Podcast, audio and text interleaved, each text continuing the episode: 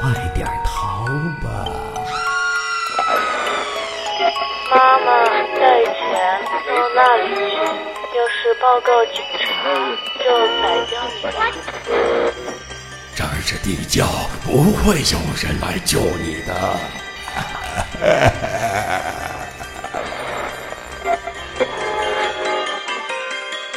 江户川乱步惊悚小说《吸血鬼》诚意奉献。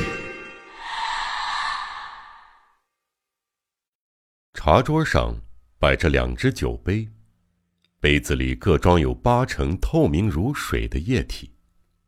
那是恰似用精密的计量仪器量过一样精确标准的八成。两只杯子的形状毫无二致，位置距中心点的距离。也像用尺子量过似的，毫厘不差。两只杯子从杯子中装的，到外形位置的过于神经质的均等，总给人一种异乎寻常的感觉。茶桌两边两张大藤椅同样整齐的对面的放在完全对等的位置，椅子上，两个男人像木偶一样。正襟危坐。那是在初秋，离枫叶变红还有些日子的岩源温泉 A 旅馆三楼的走廊上。洞开的玻璃窗外，青葱的绿色一望可见。屋顶狭长的之字形走廊直通热水池。繁茂的树枝下，路斑河的流水忽隐忽现。滔滔不息的流水声，催人昏昏欲睡。这两个人，是从夏末就一直住在这家旅馆里的温泉疗养室。一个是三十五六岁的中年绅士，灰白的长脸上有些呆头呆脑，身材又瘦又高；另一个是年仅二十四五岁的美青年，不，也许说美少年。更恰当些。简单形容起来，那青年的容颜活像电影里的理查德·巴塞尔麦斯，虽然显得机灵聪明，却又天真无邪。两个人都有点怕冷，在浴袍之外，又披上了旅馆的棉袍。岂止两只酒杯不同寻常，盯着酒杯的那两个人的神情。也十分的怪异，他们竭力不让内心的不安流露于外，可是，他们面色苍白，呼吸急促，嘴唇发干，没有血色，唯独注视着杯子的眼睛异样的闪动着。来，你先挑，从这两只杯子里拿一只吧。我已经按照约定，在你来这里之前，给其中的一只里面。加上了致死量的毒药，我是配药的，我无权选择杯子，因为我不能说我没做上什么你不知道的记号。年长的绅士唯恐讲不清楚，操着嘶哑低沉的声音，慢慢的、慢慢的说道。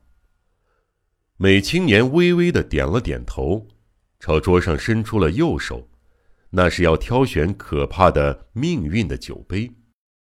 两只酒杯完全相同，青年的手仅仅向左或向右偏上两寸，那一瞬间的侥幸，便决定痛哭狂喊都无法挽回的生死存亡的命运。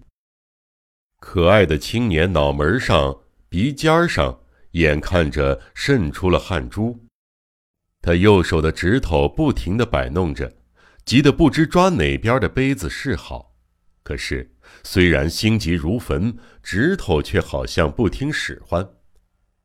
然而，绅士却要承受远比青年更难熬的痛苦，因为他清清楚楚的知道哪边的是死碑。随着青年的手茫然的忽而向左，忽而向右，他的气息时急时缓，心像要破碎了一样砰砰乱跳。快点儿！绅士忍不住叫了起来：“你害怕了？你想从我的表情上看出哪边的是那个杯子？那是懦弱。”经他一说，纯属无意识的青年意外的看清了对手表情的细微变化，发觉他正焦急的想要逃避毒杯，于是青年由于屈辱，脸变得更加苍白了。请，请把眼睛闭上，他结结巴巴地说：“你那样盯着我的手，太残酷了，我怕那双眼。闭上吧，请闭上。”中年绅士默然闭上了双眼，他知道睁着眼，只能给双方都增添痛苦。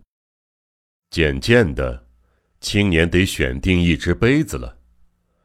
虽然在淡季的温泉旅馆，却也不无旁人眼目，或是磨磨蹭蹭的有人来打搅，那就麻烦了。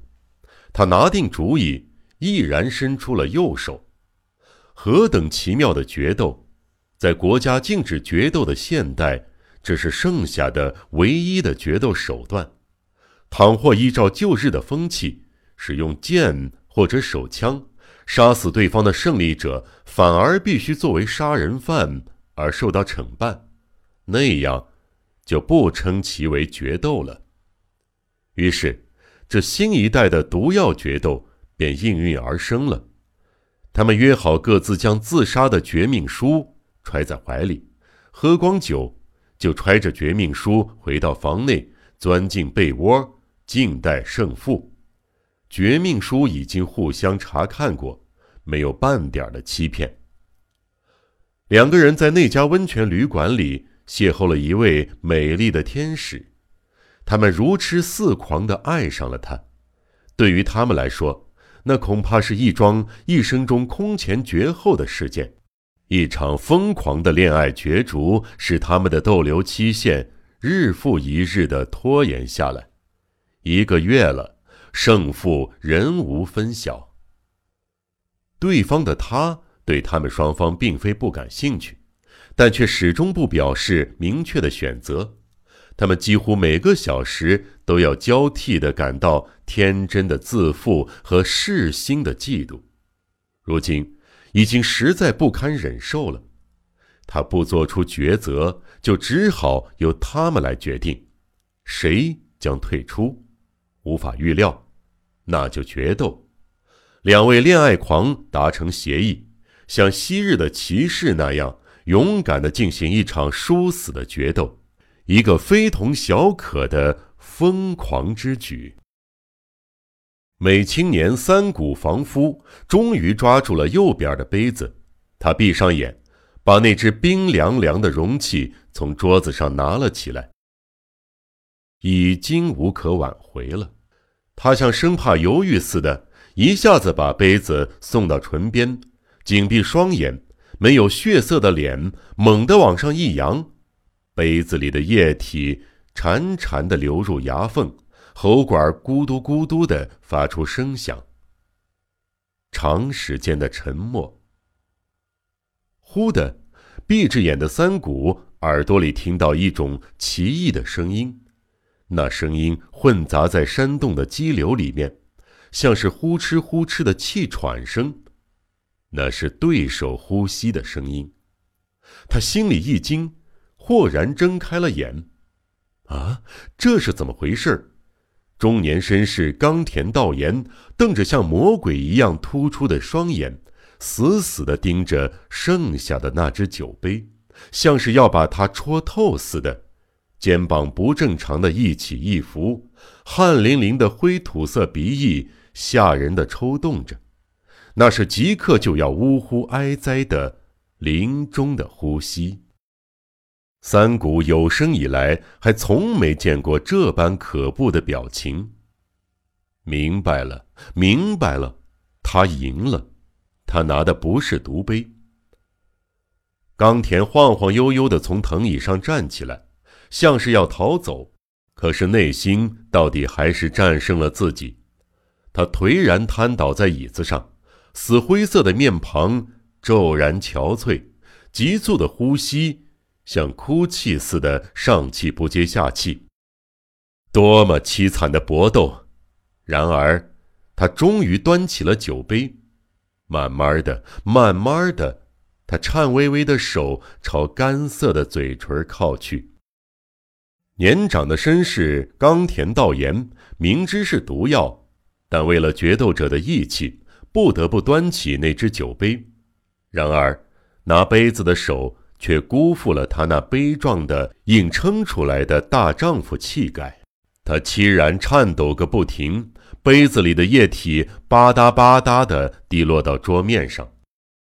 三谷由于惧怕自己刚才喝下去的液体，虽然目睹冈田绝望的痛苦，却好像丝毫没发觉抽到坏签的是冈田，似乎认定对手和他一样，也只是害怕二者居一的厄运。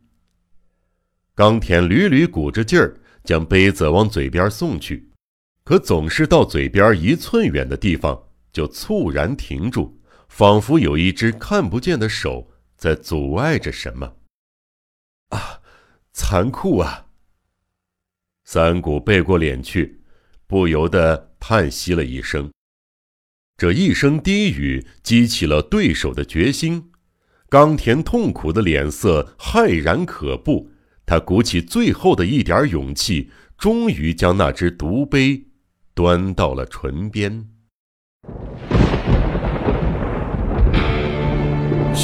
悬疑、惊悚、惊悚、恐怖、恐怖、推理、推理，《江户川乱步小说集》，我是播讲人赵鑫，让我们一起走进这个光怪陆离的世界。光怪陆。